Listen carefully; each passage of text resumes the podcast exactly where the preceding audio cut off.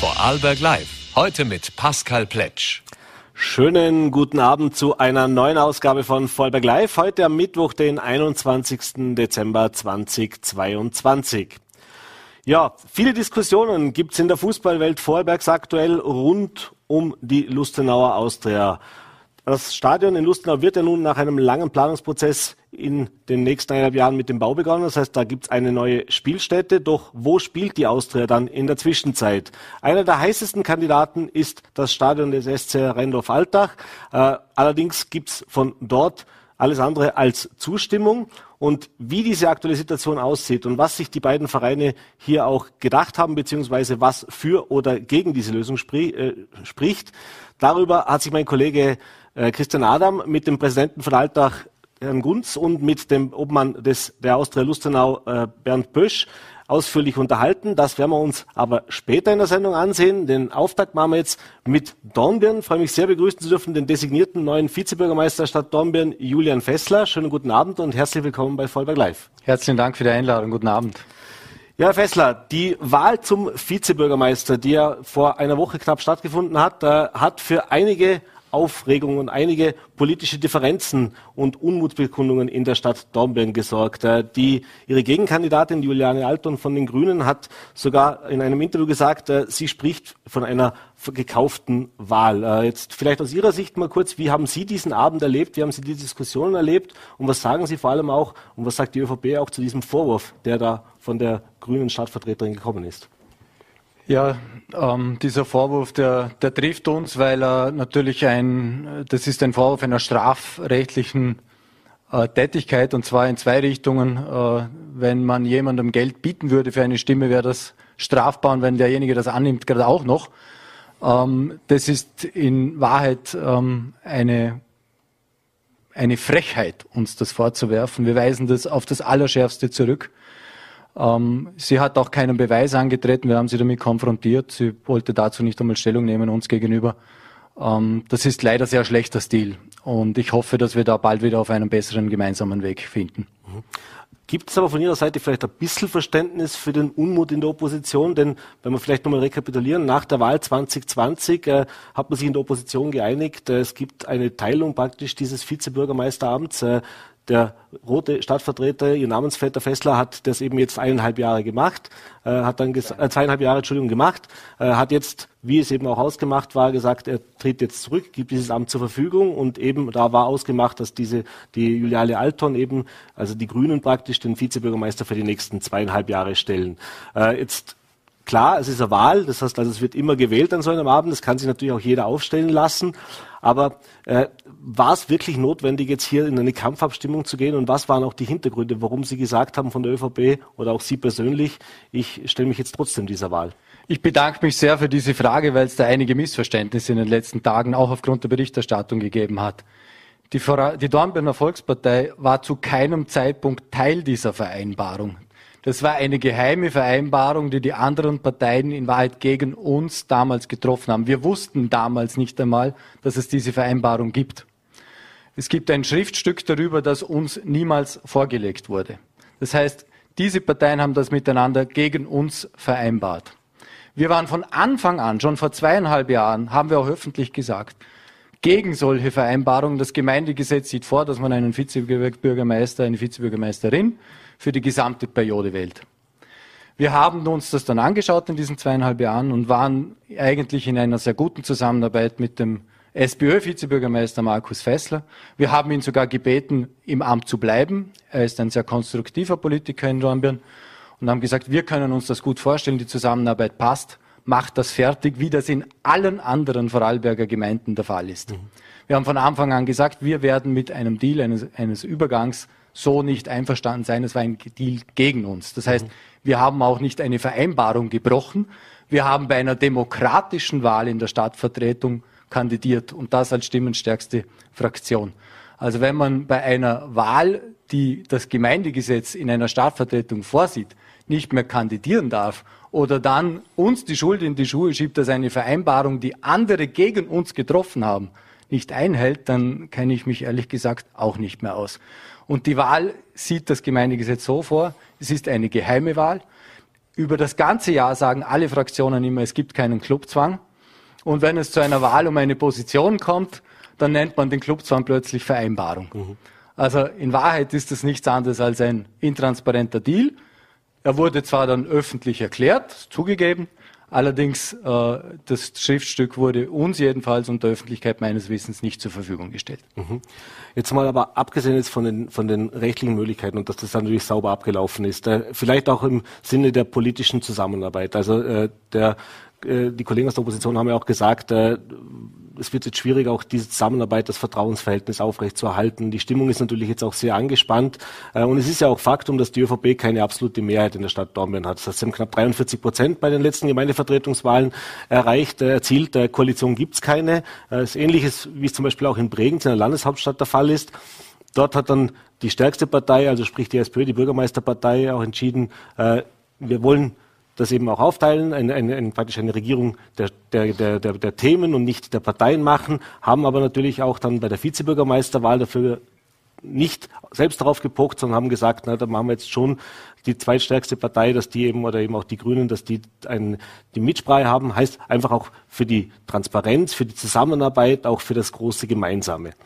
Äh, warum war das in Dornbirn kein Thema? Das ist in Dornbirn jeden Tag ein Thema. Wir haben uns bewusst dazu entschlossen, in keine Koalition zu gehen, sondern auf demokratischem Weg möglichst immer mit einem breiten Schulterschluss die besten Lösungen für unsere Stadt zu finden, zu suchen, gemeinsam äh, umzusetzen. Ich gebe Ihnen das Beispiel. Wir haben jetzt gerade ein sehr schwieriges Budget gemeinsam verhandelt. Das waren alle äh, eigentlich sehr konstruktiv dabei bei den Verhandlungen. Wir haben es breit beschlossen mit den Stimmen von ÖVP, SPÖ und NEOS.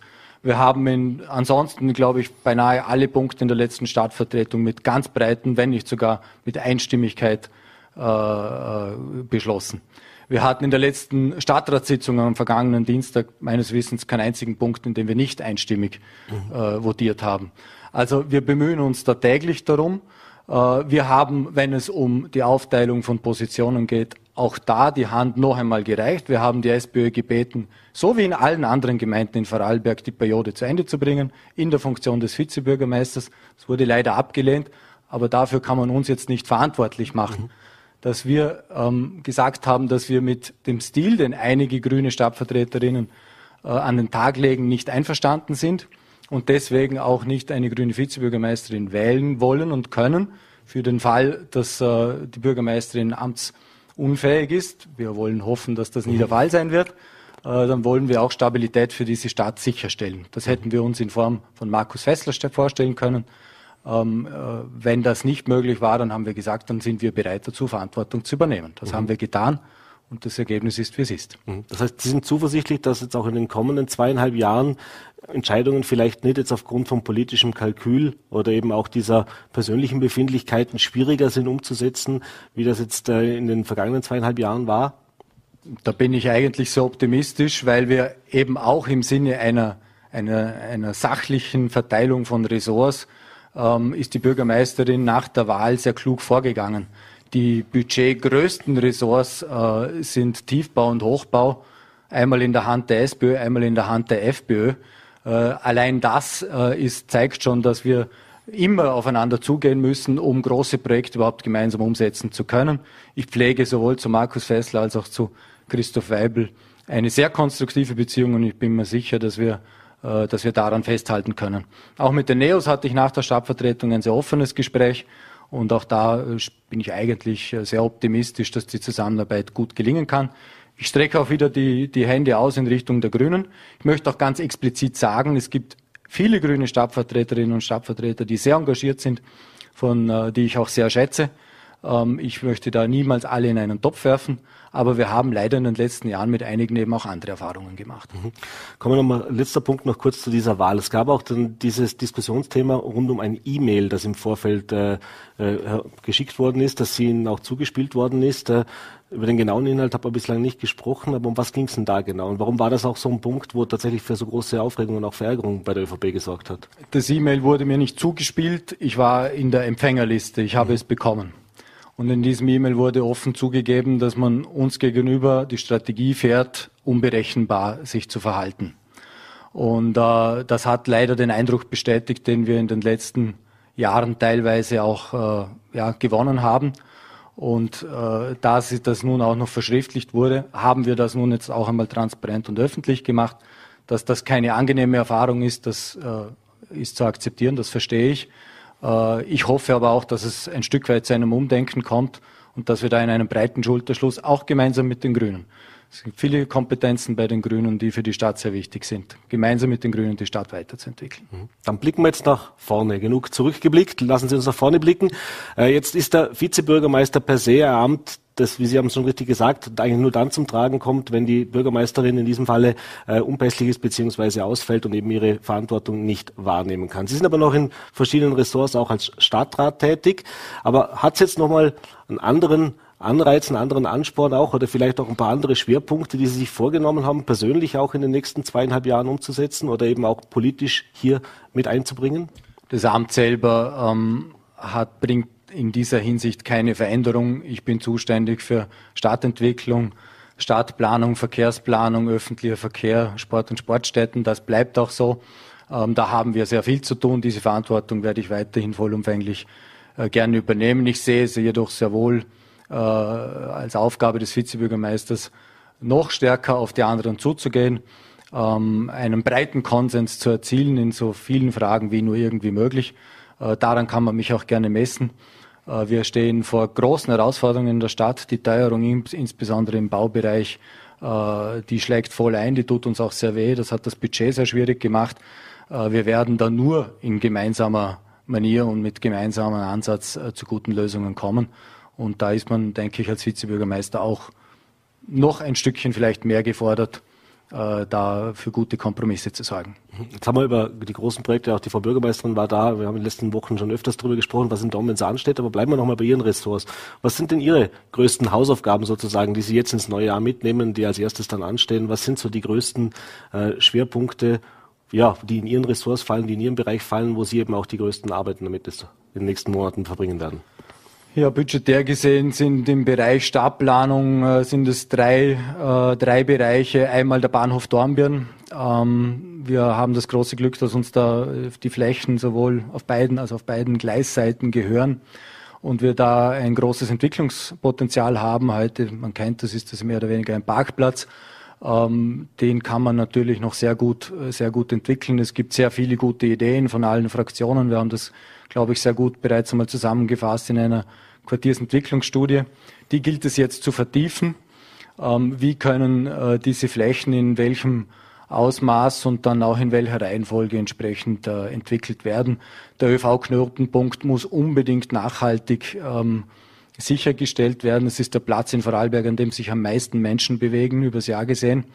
Ähm, es gibt ein großartiges Angebot von ÖBB Land- und Stadtbussen.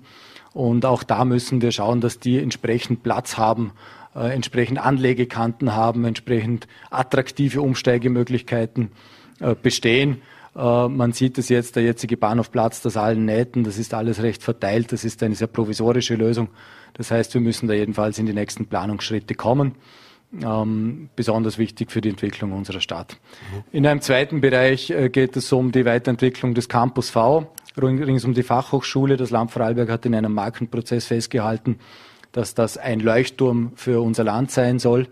Äh, wir sind da ähm, mit unterschiedlichen Initiativen, sei das auf der einen Seite in der Postgarage, äh, jetzt auch mit einem Neubau auf der Postgaragenseite gemeinsam mit unseren Partnern Prisma und Land Vorarlberg sehr engagiert, mehr Flächen zur Verfügung zu stellen. Auf der anderen Seite äh, entwickelt sich die Fachhochschule sehr gut. Das Land Vorarlberg investiert viele Millionen Euro.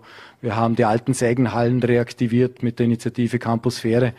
Ähm, da gibt es sehr viel zu tun, das alles zu vertiefen. Es gibt noch freie Flächen, die zu entwickeln sind. Wir haben uns dazu verschrieben, dass wir da vor allem im Bereich des nachhaltigen Bauens, sprich eine Weiterentwicklung auch der Bauwirtschaft da zeigen wollen. Ähm, wir haben eine faszinierende Baukultur in Vorarlberg, tolle Architekten. Wir haben sehr viel Erfahrung mit Holz- und Lehmbau inzwischen. Das wollen wir da zeigen, dann können wir auch sichtbar werden. Da gibt es sehr viel zu tun. Also auch da muss man einen Schritt, einen Schritt weitergehen. Das dritte ist natürlich immer die Innenstadt. Die Innenstadt äh, darf niemals stehen bleiben.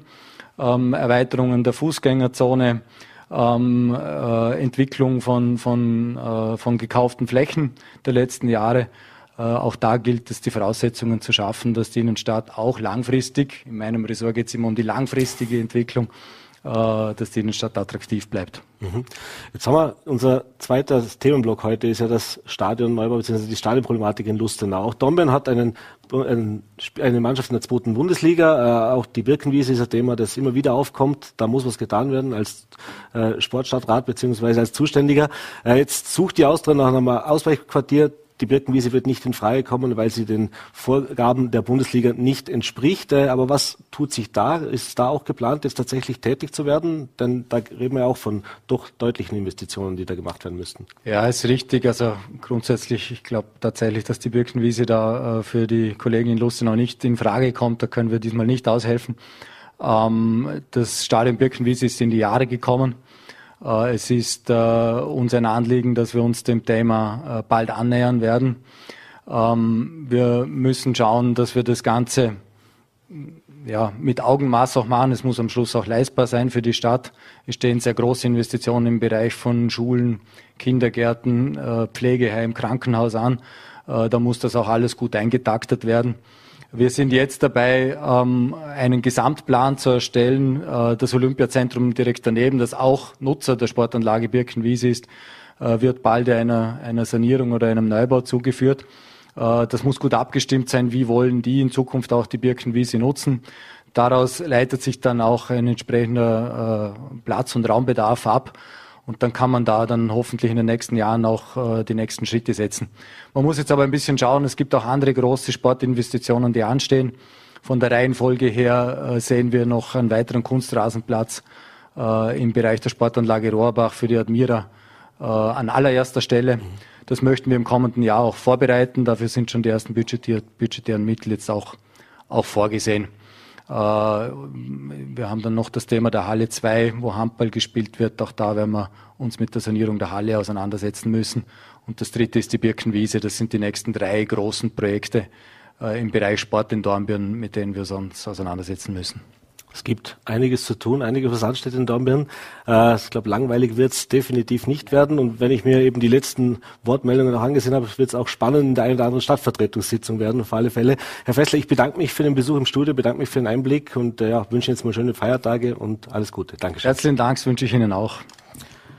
Und wie angekündigt, äh, werden wir jetzt uns der Stadionproblematik der Lustenau Austria widmen. Mein Kollege Christian Adam hat sich, wie gesagt, mit Werner Gunz und Bernd Bösch getroffen und die beiden haben diese sehr, eindrücklich, äh, sehr eindrücklich und teilweise auch ein bisschen emotional geführt. Äh, das Gespräch haben wir aus Termingründen aufzeichnen müssen und das werden wir uns jetzt gemeinsam ansehen.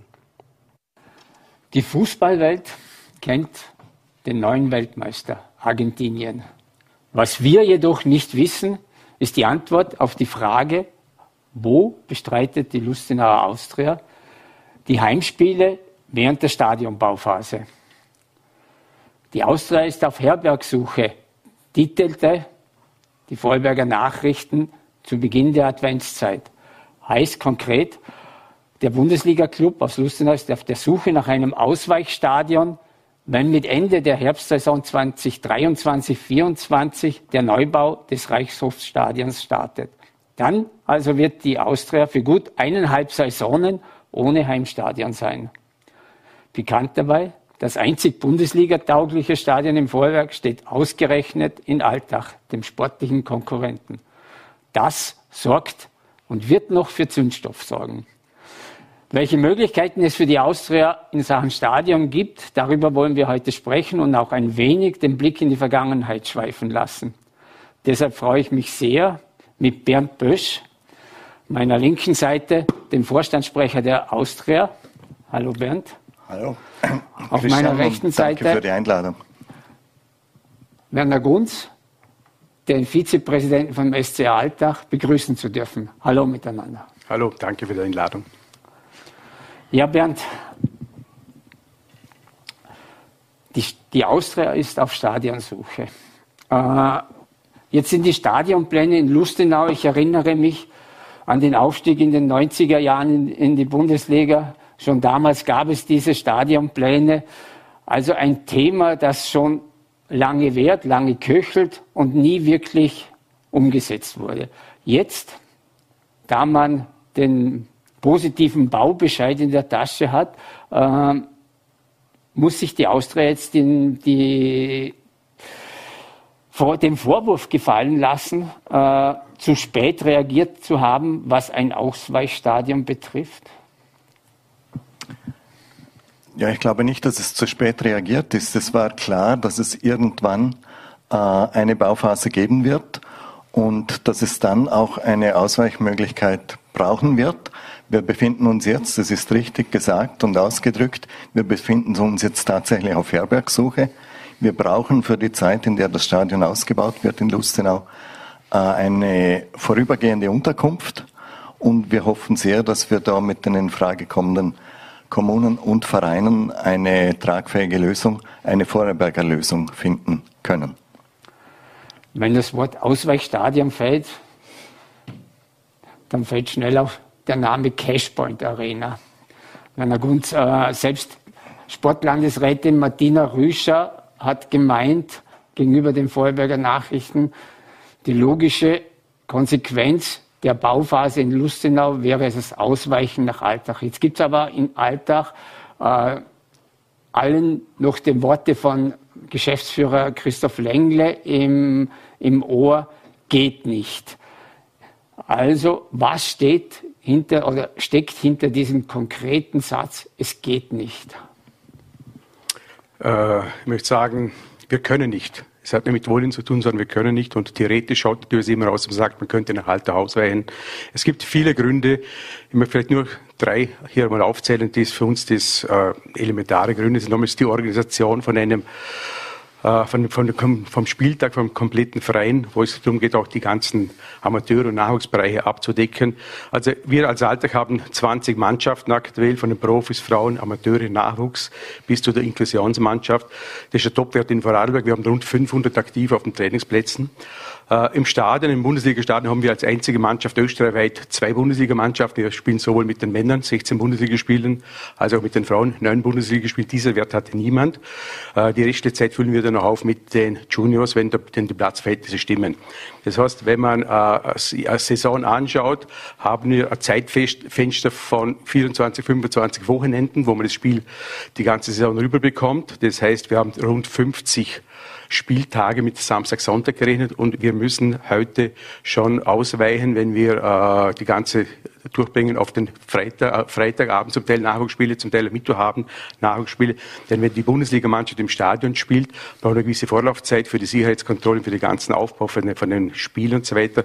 Das heißt, wenn wir spielen um 17 Uhr, dann bringen wir noch ein, zwei Nachwuchsspiele in der Früh noch durch. Wenn wir um 14.30 Uhr Anpfiff haben, nicht mehr. Vor zwei Jahren war es ein bisschen anders. Da hatte man am Bundesligaspieltag gar keine Spiele äh, im Stadion von, von, von anderen Mannschaften von uns. Zwischenzeitlich seit wir die Damenmannschaften haben von Vorderland und das äh, zweite Team auch, äh, müssen jetzt auch auf die Spieltag ausweichen, weil wir einfach zusätzliche Spiel, äh, Spiele haben. Das bringen wir einfach sonst nicht durch. Das heißt, wir müssen schon ausweichen auf die Wochen, auf die unter, während der Woche mit diesen Spielen. Das zweite große Thema ist, wenn das natürlich, wenn man sagt, wenn Luschau kommen würde, hätte man nochmal 16 Prozent, äh, 16 Spiele mehr im Stadion. Das würde die, die Bundesligamannschaft hat ungefähr einen Bedarf von 25 Prozent der kompletten Kapazität. Der zweite große Thema ist auch, wir haben eine Vision mit Stadionentwicklung. Wir sind in der Bauetappe 6 jetzt zwischenzeitlich angelangt. Bauetappe 6 heißt, wir sind jetzt in der finalen Phase, die Westseite umzusetzen.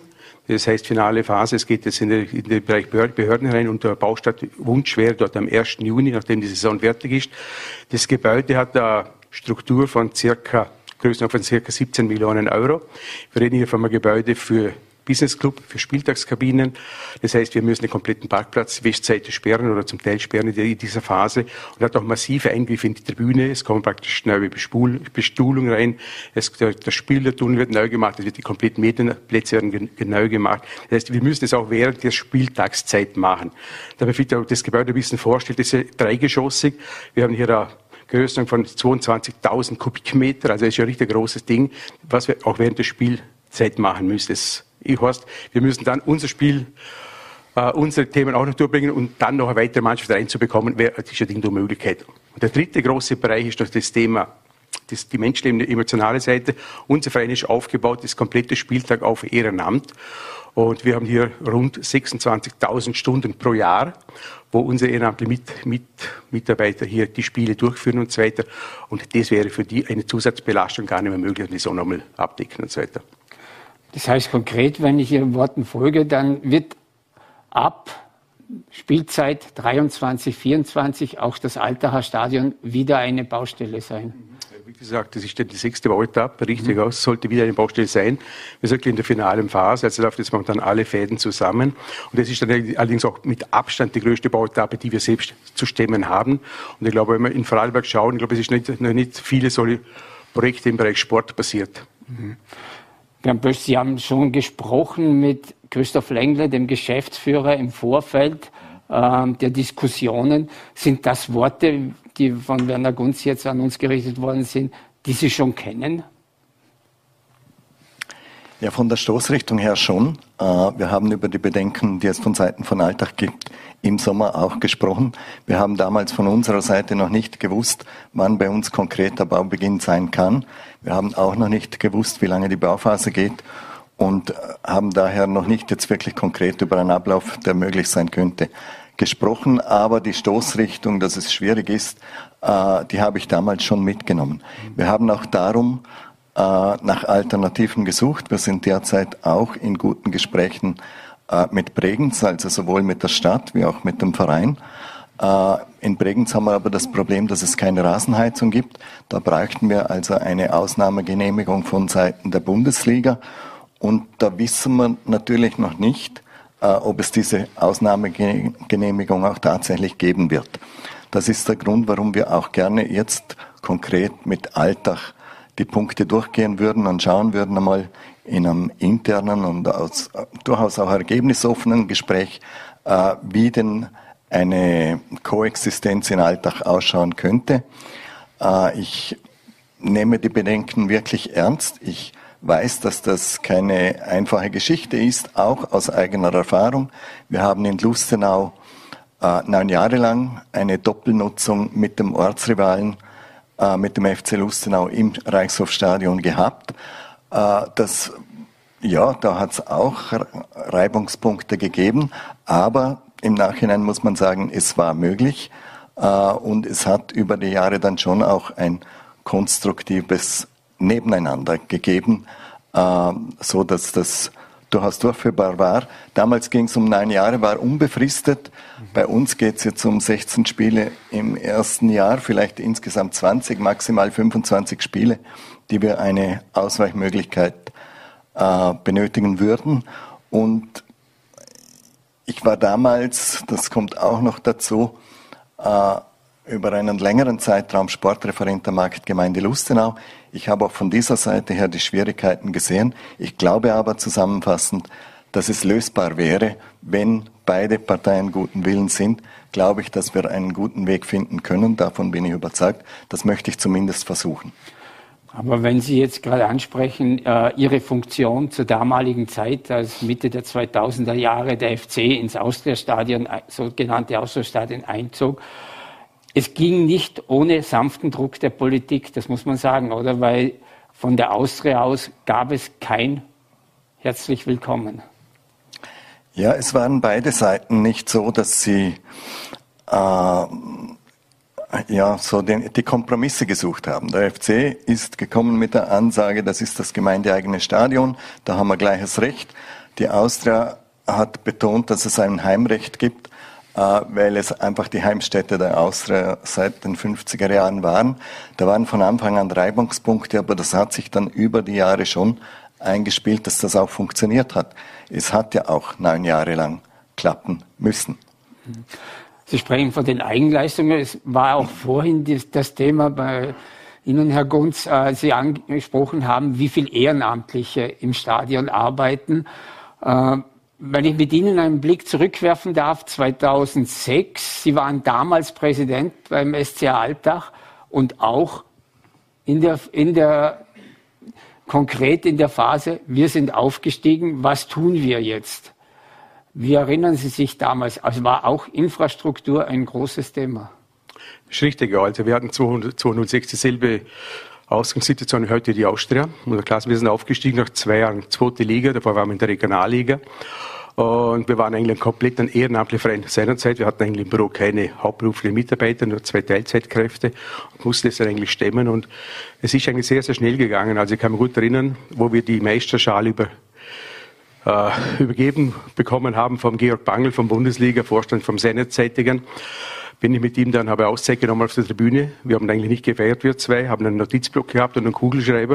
Und dann hat er mal diktiert, äh, was wir alles zu tun haben zum Aufstieg und sind dann eigentlich am nächsten Tag schon mit dem Bürgermeister zusammen zum Landesregierung gegangen und haben dann eine Lösung gefunden, gemeinsam, dass wir auch bauen konnten, sehr, sehr schnell bauen konnten haben dann auch eine Vereinbarung getroffen bekommen, wo man sagt, okay, mit denen können wir leben. Wir wurden gleich mal schon am Anfang ins Boot geholt, finanzieller Natur. Das heißt, der seinerzeitige Landesrat und der Bürgermeister haben gesagt, okay, das Risiko ist schon sehr, sehr groß. Wir wissen nicht, was alltagssportlich, ob sie das schaffen, ob die es wirtschaftlich schaffen. Dann musste man ein Drittel übernehmen. Also wir mussten auch in die Haftung gehen, in das Thema rein. Also nicht nur im Vertrag, sondern wir mussten auch auf der Bank unterschreiben für die ersten 600.000 Euro. Und das war relativ hektisch, das Ganze. Und wir sind dann eigentlich reingegangen in diese Bauphase mit der, Minim mit der Minimalgeschichte. wir haben gesagt, wir machen nur das, was die Bundesliga anfordert. Und es war dann eine Tribüne auf der Westseite. Und es haben uns dann alle dann ausgelacht, das war eine Dreivierteltribüne. Kann mich gut erinnern, wo dann der Landeshauptmann der Herbert Sausgruber mal im Stadion war, hat gesagt, okay, was hat man denn hier gebaut? Und dann musste man sagen, es war eigentlich finanziell nicht mehr möglich, allerdings wir sind fertig geworden, es war wirklich eine Minimallösung. Aber es hat funktioniert und es war der erste Bau Abschnitt von der, vom Stadion. Heute ist, wie gesagt, wir starten jetzt mit dem sechsten Bauabschnitt. Wir haben immer in Etappen gebaut, immer wieder abgezahlt, zurückbezahlt, die, die Schulden, die wir hier aufgenommen haben. Und jetzt sind wir eigentlich schuldenfrei wieder. Jetzt können wir in die nächste Bauetappe gehen. Wenn ich das Wort Etappe, äh, Bauetappe aufnehmen darf, viele fragen sich, warum baut die Austria nicht in Etappen? Warum baut die Austria nicht, während sie im Reichshofstadion spielt? Ja, zunächst vielleicht noch eine Vorbemerkung zum Werner Gunz. Äh, es war auch bei uns im vergangenen Jahr so, dass wir einfach die Minimalerfordernisse erfüllt haben, eh auch mit viel Engagement und Mühen. Aber es hat dann geklappt, dass das Stadion die Bundesliga-Lizenz bekommen hat. Das war der erste Teil der, der Arbeit. Äh, und jetzt geht es aber darum, das haben wir aber mit Ausnahmegenehmigung bekommen. Jetzt geht es darum, dass wir auf einen Schlag dann, also in eineinhalb Jahren oder in zwei Jahren, sämtliche Bundesliga-Kriterien zur Gänze erfüllen müssen. Also die Ausnahmegenehmigung fällt dann weg. Und da ist unser Stadion halt mit ein paar Eigenheiten äh, gebaut oder wird gebaut werden. Äh, auch wir hätten natürlich gerne eine Etappenlösung. Wir wären gerne äh, über die ganze Zeit, in der vielleicht Etappen gebaut werden, auch bei uns im Stadion geblieben. Das ist aus mehreren Gründen nicht möglich. Ich nenne mal zwei die zwei wichtigsten. Zum einen bauen wir ein relativ kleines Stadion für 5200 Zuschauer. 5000 äh, ist das Mindestkriterium der Bundesliga. Das heißt, wir brauchen, wenn wir im Stadion spielen wollen, alle Tribünen. Und damit ist die Etappenlösung schon schwierig und dazu kommt das Flutlicht. Äh, in dem Moment, wo wir den ersten Flutlichtmasten abbrechen, haben wir nicht mehr die geforderte Leuchtstärke für die TV-Übertragungen und können ab dem Moment nicht mehr im Stadion spielen. Äh, und bei unserem Flutlicht, das ist so konzipiert, auch aufgrund der Lichtemissionen, die man vermeiden wollte, dass ein Teil der Scheinwerfer in den Tribünen der Herren eingebaut ist. Und damit brauchen wir einfach alle Tribünen, dass das Stadion wieder benutzbar wird, auch mit einem ordentlichen, auch ordentlich ausgeleuchtet ist. Das ist also nicht mutwillig, dass wir da jetzt äh, in einem Ding dieses Stadion bauen wollen. Es geht nicht anders bei diesem Projekt. Das tut uns weh, weil wir es lieber anders hätten. Aber natürlich freuen wir uns darüber, dass es jetzt endlich gebaut wird äh, und müssen jetzt halt diese Zeit überbrücken. Jetzt müssen wir vielleicht darüber reden. Seitens der Bundesliga gab es eine Ausnahmegenehmigung. Wie lange dauert diese Ausnahmegenehmigung für den Club? Also es ist eine Ausnahmegenehmigung möglich bis Sommer 2024. Mhm. Äh, da sind wir wahrscheinlich schon in Bau. Äh, wir werden jetzt dann, die Frage zielt auf die Lizenz ab. Äh, wir werden jetzt im März dann die Lizenzierungsunterlagen abgeben. Da gibt es zwei Möglichkeiten. Entweder wir haben eine heimische Lösung, die wir dann schon vorweisen können. Ansonsten müssten wir als Alternative das Stadion in Innsbruck angeben, könnten dann aber im Nachhinein immer noch zu einer anderen Entscheidung kommen, wenn es in Vorarlberg einen Konsens für eine Lösung gäbe. Innsbruck, Altach, Bregenz, da fällt mir ein, äh, wo könnten Sie die, äh, emotional die Fans der Austria, wo könnten Sie sich den vorstellen? In Innsbruck, in Altach, in Bregenz? Ja, ich glaube, Innsbruck wäre natürlich sehr, sehr schwierig, weil es unmöglich ist, die Fans alle zwei Wochen nach Innsbruck zu bringen. Äh, wir sagen darum, wir möchten unbedingt eine Vorarlberger Lösung, äh, aber da kann ich mir beides genau gleich gut vorstellen. Äh, ich glaube, oder ich habe das Motto, dass ich sage, Rivalität auf dem Platz, aber im Fußball trotzdem gemeinsam. Ich glaube, dass wir als Aushängeschilder im Vorarlberger Fußball, nämlich Alltag, auch wir, Lustenau und auch Bregenz, dass ich genauso dazu zähle, auch mit den Ambitionen, die sie haben, den sportlichen Ambitionen derzeit, äh, glaube ich, dass wir auch eine Verantwortung haben für das Bild, das wir in der Öffentlichkeit geben. Äh, und wenn wir in unseren Leitbildern immer von Offenheit, von Fairness, Respekt und Zusammenhalt reden, dann glaube ich, dass wir das auch leben müssen, unseren Kindern vorleben, den Jugendlichen und auch unseren Fans vorleben. Und darum glaube ich, dass wir gut daran tun, wenn wir zu einer Vorarlberger Lösung kommen. Und ich glaube, dass wir damit auch unser Image sehr stärken als Vorarlberger Fußball. Was ich jetzt vielleicht ähm, übernehmen darf, ist, sind die Fakten von Herrn Gunz, die gesagt haben, es geht einfach nicht, selbst wenn wir wollten. Also ich würde gerne, bevor wir, äh, also zuerst einmal einfach dieses interne Gespräch, ich sage durchaus ergebnisoffen führen, Punkt für Punkt durchgehen, wo die Probleme liegen und schauen, ob wir dafür Lösungen haben. Ich glaube, dass wir als Verein uns da sehr konstruktiv einbringen können. Äh, aber ich glaube, dass das jetzt hier nicht der richtige Rahmen ist, äh, das im Detail durchzugehen. Das würde ich gerne intern besprechen. Herr Gunz, dieser emotionale Faktor, wie stark oder wie sehr wiegt er in Alltag? Der wiegt selbstverständlich. Allerdings, ich möchte schon sagen, die Fakten, die, wo es um den Spieltag geht, wo es um das Thema geht, äh, wie bildet man überhaupt dieses, den ganzen Meisterschaftsbetrieb ab und wie bildet man auch dieses mit der Baustelle ab, das sind solche Fakten, wo man sagen muss, die kann man auch nicht wegdiskutieren. Man kann nicht sagen, wie der Bernd sagt, wir kommen mit den 16 Spielen. Diese 16 Spiele brauchen eine Kapazität von rund 30 Prozent vom gesamten Kapazität, was wir haben. Das muss man einfach wissen, weil man sagt nach Hause, also Spiel, aber Bundesligaspiel kann man nicht mit einem Nachwuchsspiel vergleichen. Das muss man einfach wissen, wir haben jetzt 198 Bundesligaspiele gemacht, Alltag. Luschner hat jetzt acht gemacht, glaube ich, in der Zeit, wo wir jetzt da oben sind. Und ich glaube, wir wissen, was es heißt, ein Spiel zu machen, ein Bundesligaspiel und wissen auch, was da für die Anforderungen sind. Und man kann nicht mehr sagen, es sind nur 16 Spiele äh, und es, ist, es, wird so ein bisschen klein geredet. Und das ist etwas, wo, nicht, wo einfach sagt, das kann man nicht so stehen lassen. Es geht ja auch um diese Eigenleistungen, die Sie vorhin betont haben, die Alltag in das Stadion auch finanzieller Natur gesteckt hat. Ja, ich möchte das nicht mal so thematisieren. Wir wissen, wir haben investiert zwischenzeitlich 6 Millionen Euro. 6 Millionen Euro in diese Infrastruktur, was heißt Stadion und es heißt praktisch auch in diese, das, das Gelände hinein. Aber es ist eigentlich nicht einmal das Thema, muss ich sagen. Es ist wirklich das Thema, wir können es nicht. Es ist einfach nicht abbildbar äh, mit 20 Mannschaften, die wir heute schon haben. Wir haben zwei Bundesligamannschaften. Wir haben eine Männer- und eine Frauen-Bundesligamannschaften. Wir haben vor zweieinhalb Jahren haben wir das Thema Frauenprojekt übernommen war ein Wunsch auch vom Land, muss ich klar sagen. Also wir sind sehr offen, wir haben sehr, wir suchen nach Lösungen.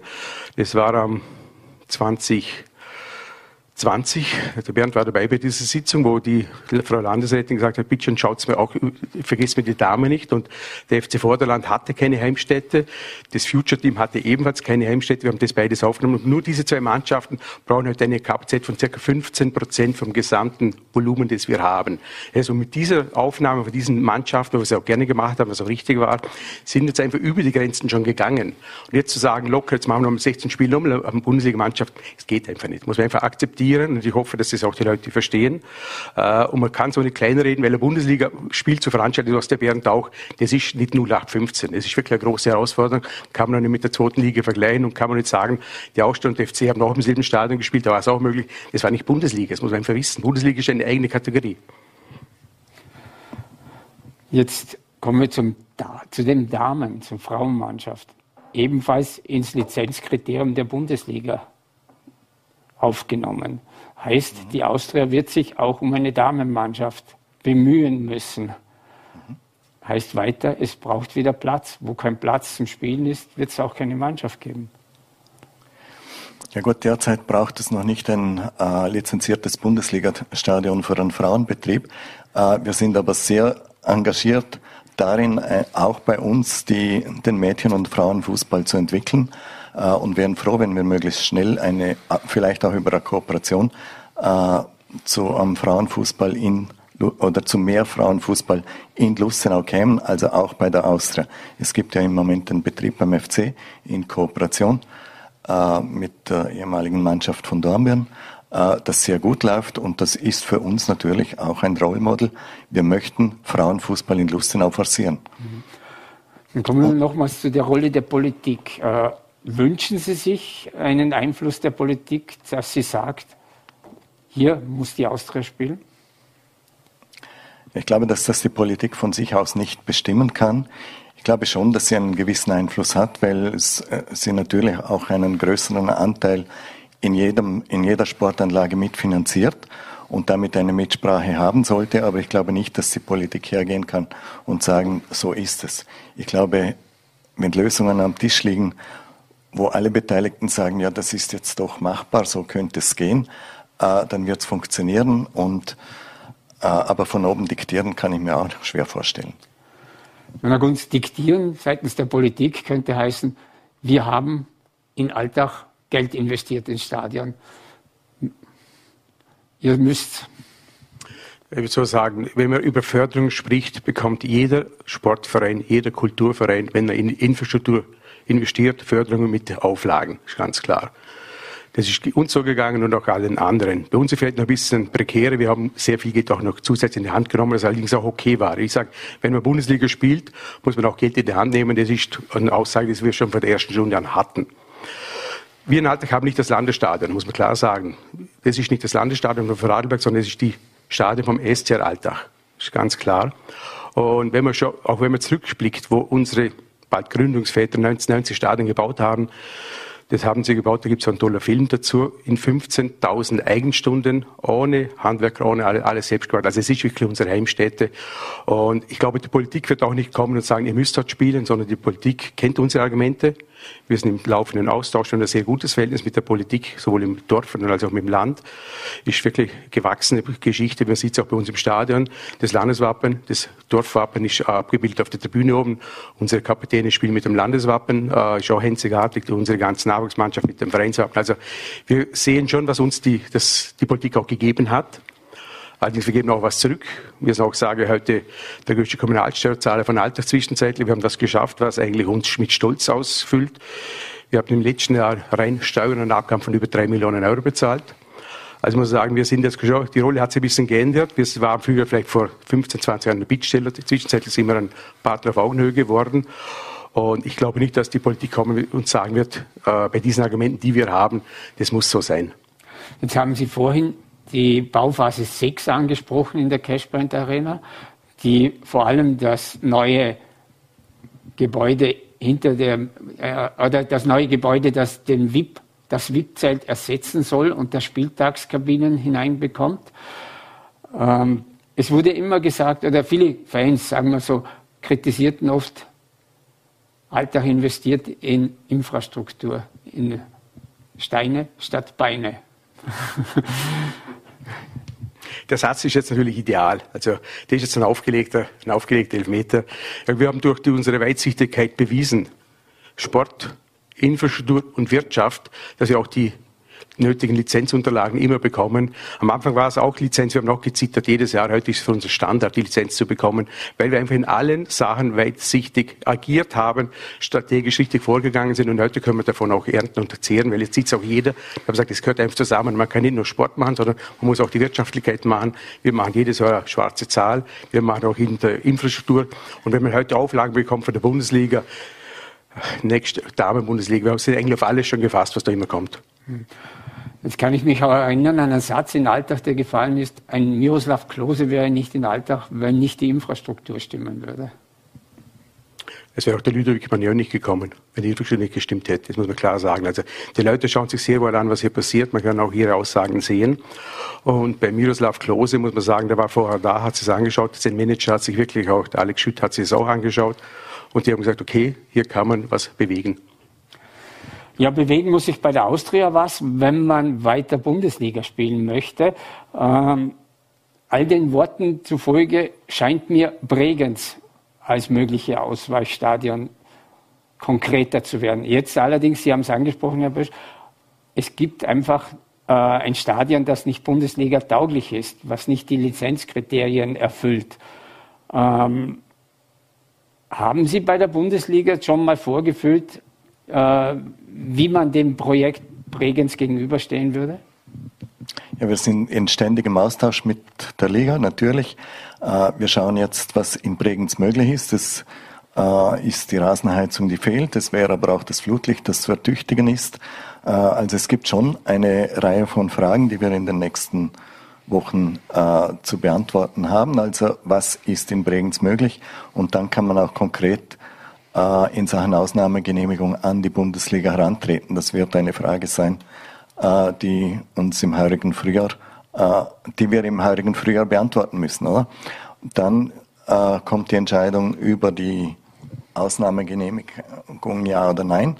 Äh, und parallel dazu, äh, oder, ja, möchte man natürlich auch gerne mal im Konkreten die einzelnen Punkte mit Alltag durchgehen wo denn die Schwierigkeiten lägen und was es da und ob es dafür Lösungen gibt.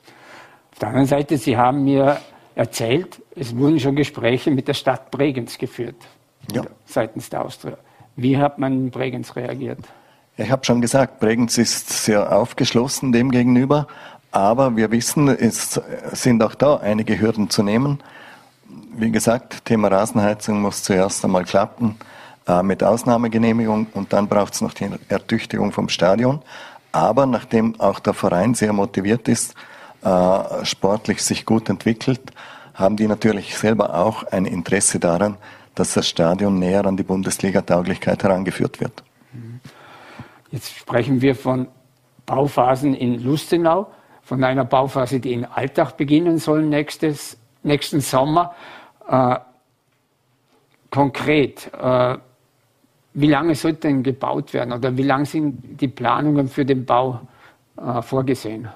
Also das Ziel wäre, dass wir in 13 Monaten durch sind, was sehr, sehr anspruchsvolles Ziel ist, muss man klar sagen. Also wir bauen neben dem Spielbetrieb. Das heißt, wir müssen das einfach so auch herbringen weil einfach, wir müssen zu einer neuen Saison mit der neuen Infrastruktur starten, weil wir können, wir müssen gewisse Zeitfenster nutzen. Das heißt, weil die Bundesligamannschaft auswärts spielt, haben wir 14 Tage Zeit, das Stadion wieder zu adaptieren, die, die Tribünen. Und darum sind wir eigentlich schon unter, extrem unter Zeitdruck und es ist schon sehr, sehr anspruchsvoll und sportlich, unsere Ziele. Nicht nur sportlich anspruchsvoll, es wird wahrscheinlich auch finanziell anspruchsvoll sein. Sie sprachen von 17 Millionen. Wie will der Club das stemmen? Richtig, ja, das ist sportlich, wirtschaftlich eine hohe Latte, weil wir müssen eigentlich über 90 Prozent selber bezahlen, ist uns klar. Äh, das heißt, wir haben einen Businessplan. Wir wissen, wir sind heute marketingtechnisch sind wir an der Grenze angelangt. Wir können nichts mehr, mehr nicht mehr, mehr bewegen, weil wir haben die kompletten Trikots vermarktet, die komplette Stadion ist vermarktet. Wir liegen heute, wir haben ein Budgetvolumen hier im, Bereich, im Marketingbereich von circa vier bis viereinhalb Millionen Euro. Mehr geht nicht, mehr können wir nur durch neue Businessmodelle, das heißt Business Club, können wir das erzielen. Man sieht es auch überall, wo es in Deutschland so gelaufen ist, bei den Stadionumbauten. Das ist eigentlich das Modell für die Zukunft, wo der Verein sich auf eine neue Stufe auch stellen kann. Herr Mösch, äh, auch die Austria wird sich finanziell neu aufstellen müssen. Zuletzt äh, hat man mit ein, eine, eine Saison mit einem Minus von 800.000 Euro abgeschlossen. Äh, in welche Richtungen plant man in finanzieller Hinsicht? Es wird ja auch ein schwieriges Unterfangen in diesen Jahren oder in diesen eineinhalb Jahren während der Bauphase wieder positive Zahlen, sprich schwarze Zahlen schreiben zu können. Ja, es ist so, wir haben im Vergangen, in der vergangenen Saison diesen Abgang von 800.000 Euro äh, zu verkraften. Äh, wir tun das aber mit einem lachenden und einem weinenden Auge. Finanziell tut es uns natürlich weh. Auf der anderen Seite wissen wir, warum wir diesen Abgang haben. Das war einzig und allein mit dem Aufstieg verbunden. Und wir sehen jetzt im heurigen Jahr auch in der finanziellen Entwicklung, dass es finanziell in der Bundesliga wesentlich leichter ist. Wir werden einen Großteil des letztjährigen Abgangs im heurigen Jahr schon kompensieren und schauen da mit der durchaus positiven finanziellen Perspektive in die Zukunft. Darf ich da ein, ein Wort zum, zum Sportlichen äh, hineinwerfen? Weil es war ja auch in Alltag so. Gute Spieler bringen Geld für den Verein, gute Spieler gehen aber auch. Die Austria hat nun mit Brian Teixeira einen Spieler, der weit über Österreich hinaus für Aufsehen gesorgt hat. Muss man damit rechnen, dass er im Frühjahr schon weg ist?